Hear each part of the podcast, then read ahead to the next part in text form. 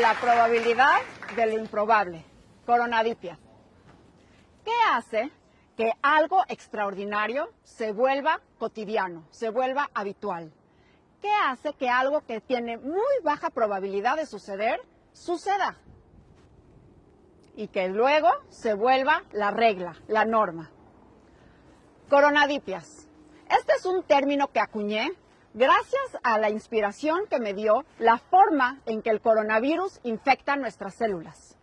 Ese primer coronavirus que logró infectar esa primera célula humana y se adaptó para provocar la pandemia es una coronadipia.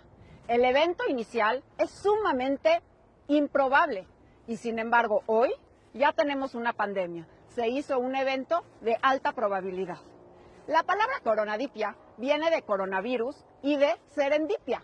¿Qué es una serendipia? Una serendipia es la circunstancia de encontrar por casualidad algo que no se buscaba.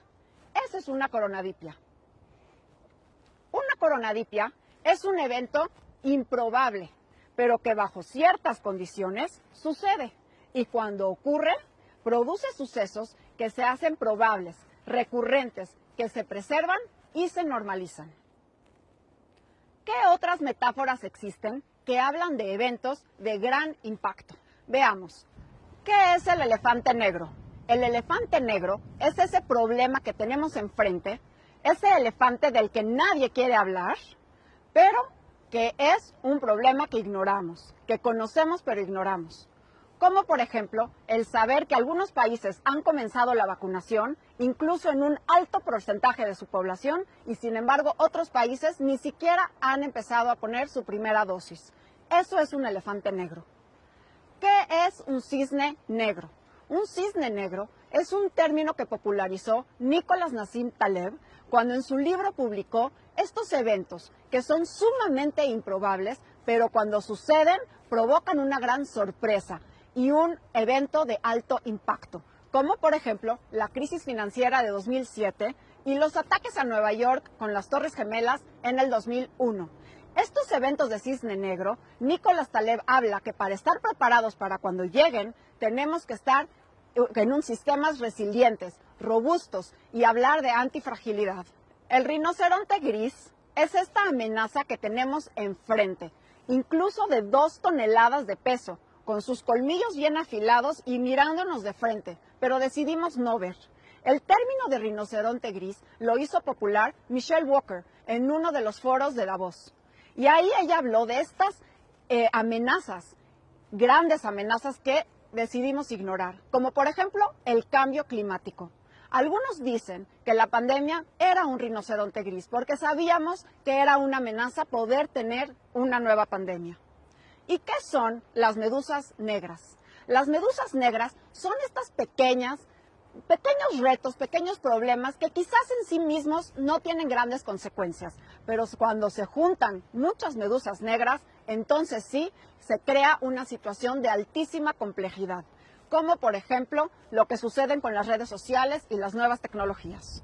Sin embargo, ninguno de estos es una coronadipia. Una coronadipia es un evento con muy baja probabilidad, pero cuando sucede tiene una alta probabilidad de seguir sucediendo, incluso en ser recurrente. Esto fue inspirado, como les platiqué, sobre el nuevo coronavirus, que en un inicio la primera infección era algo sumamente improbable, pero que ahora es recurrente. Ahora lo tenemos de todos los días, es sumamente probable.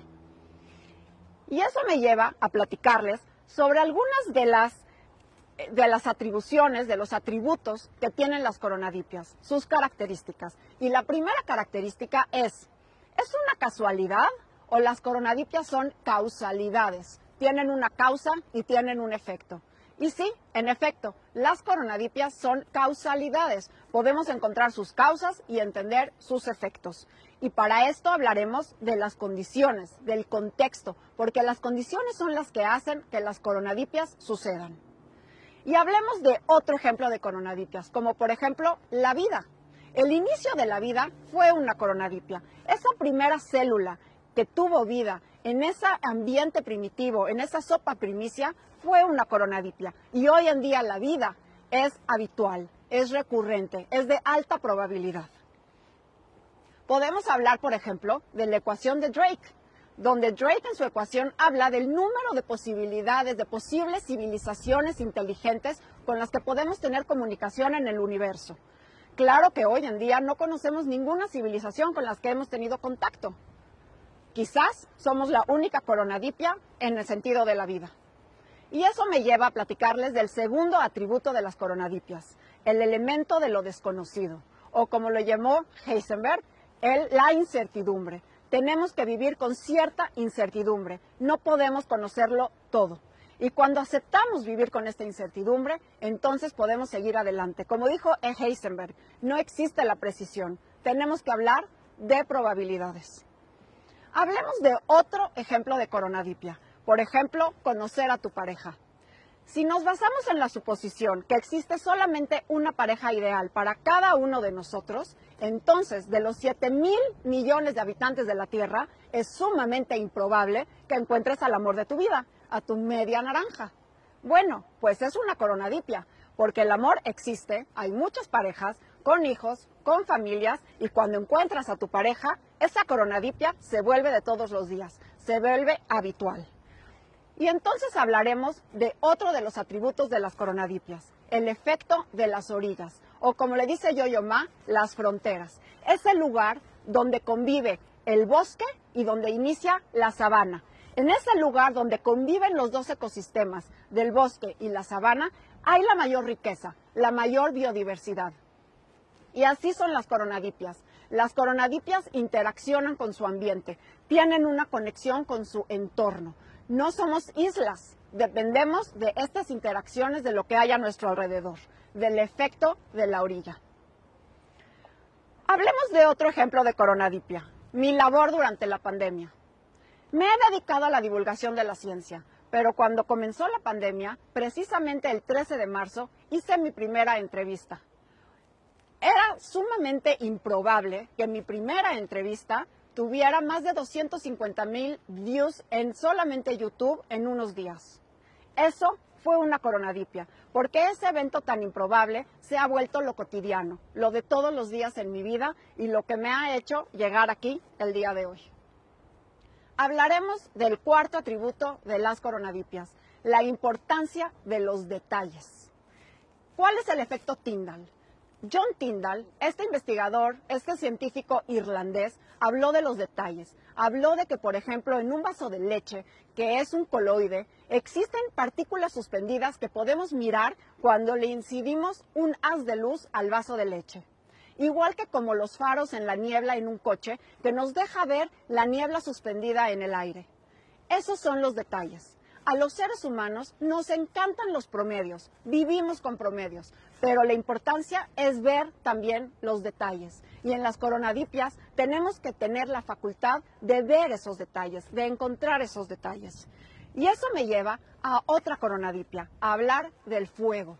Hoy es sumamente probable hacer fuego. Enciendes tu estufa, enciendes un cerillo, pero pensemos en el hombre primitivo el poder realizar esa primera chispa era sumamente improbable. Y sin embargo, una vez que lo lograba, entonces la fogata perduraba. Lo único que requería era oxígeno y suficiente madera. Un evento improbable se convertía en un evento sumamente probable. Y entonces hablemos de otro atributo de las coronadipias. El quinto atributo es la energía de activación, o como decía Arrhenius, el investigador sueco, premio Nobel de Química Arrhenius, que hablaba de esa energía que se requería para iniciar una transformación, para iniciar una reacción química, para romper la inercia.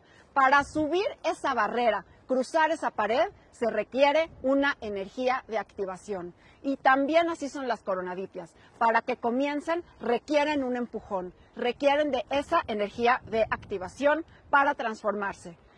Y finalmente hablemos de ti, de tu coronadipia. ¿Cuál es tu evento improbable que harás que sea de todos los días? Que hará que tu evento improbable sea de siempre, de alta probabilidad. Busca tu coronadipia y para ello hablaremos del sexto atributo de las coronadipias, que como diría Albert Einstein, la relatividad. Ponerse los lentes y ver el mundo con otra perspectiva, porque ahí importa el observador, importas tú, de cómo tú tienes la capacidad de detectar en tu vida estos eventos improbables para hacerlos de alta probabilidad. Entonces, ¿qué hace que algo extraordinario se convierta en habitual?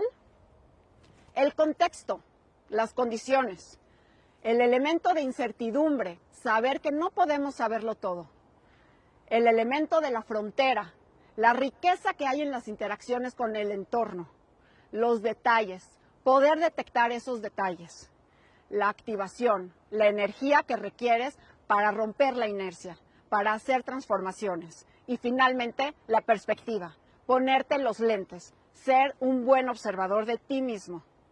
Mi propósito es que la ciencia es de todos y para todos. Ahora tú identifica tu coronadipia. Y termino con esta frase de Antoine de Saint-Exupéry, del Principito, que dice, lo esencial es invisible a los ojos. Muchas gracias.